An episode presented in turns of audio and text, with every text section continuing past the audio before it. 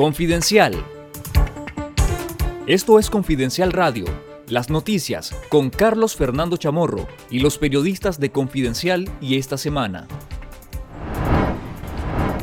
El portavoz de la Unión Europea, Peter Stano, denunció que los jueces y fiscales afines al régimen Ortega y Murillo han violado sistemáticamente el debido proceso y el propio Código Penal de Nicaragua tras condenar a más de 30 líderes políticos de la oposición nicaragüense. En una declaración pública de este 14 de marzo, Stano señaló que los reos de conciencia fueron detenidos por motivos incompatibles con las normas internacionales de derechos humanos y con la Constitución de Nicaragua, además de violentar su derecho a la presunción de inocencia al ser calificados como criminales y delincuentes en los comunicados de la Fiscalía.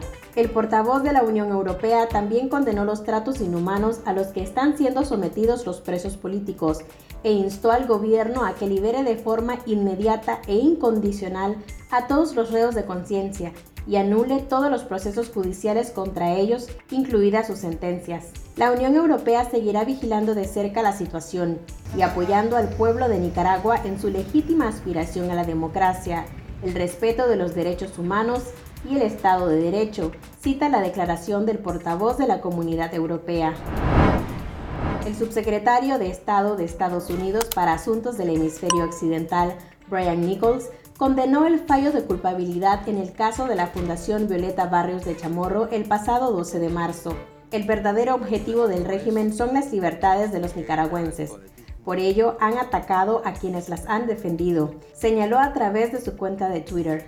El 11 de marzo, tras siete días de audiencias en una sala en la Dirección de Auxilio Judicial en Managua, el juez orteguista Luden Martín Quirós declaró culpable por supuesto lavado de dinero y apropiación y retención indebida a la exprecandidata presidencial y expresidenta de la Fundación Cristiana Chamorro Barrios. También fueron declarados culpables en el mismo caso los extrabajadores de la Fundación Walter Gómez y Marcos Fletes, el conductor Pedro Vázquez y el expresidente de la Fundación Pedro Joaquín Chamorro Barrios. El Ministerio de Relaciones Exteriores de Costa Rica, a través de su canciller Rodolfo Solano Quirós, señaló que el fallo judicial de culpabilidad contra los hermanos Chamorro Barrios y los ex trabajadores de la Fundación constituyen un golpe adicional a la institucionalidad en Nicaragua, a la vez que demandó la inmediata liberación de los presos políticos y restitución de sus derechos.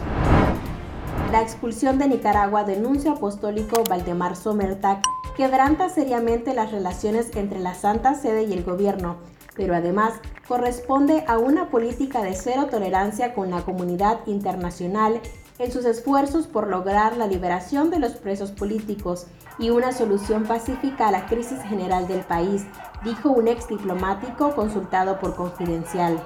El pasado 12 de marzo, el Vaticano confirmó la expulsión de Nicaragua del representante del Papa Francisco y aseguró que recibió la noticia con sorpresa y dolor. En lo que va de marzo, la dictadura de Ortega ha protagonizado una serie de choques diplomáticos, incluyendo el retiro de las credenciales al embajador de Colombia en Nicaragua, Alfredo Rangel Juárez, y el retiro de sus funciones al embajador de Nicaragua en España, Carlos Antonio Midense, bajo el argumento de supuestas presiones y amenazas injerencistas. Que esto haya sucedido con el Vaticano es especialmente delicado, por el carácter estrictamente humanitario de las gestiones y por tratarse del representante del Papa Francisco, expresó la fuente diplomática.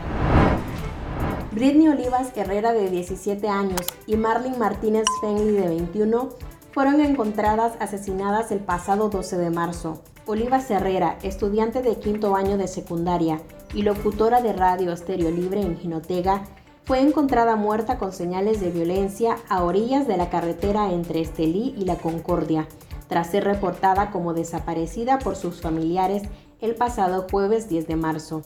Según informes de la policía, la joven fue asesinada por su novio. El cuerpo de Marlene Martínez Fengley, de 21 años, fue encontrado a orillas de las aguas del río Coco en Huaspán, en el Caribe norte del país.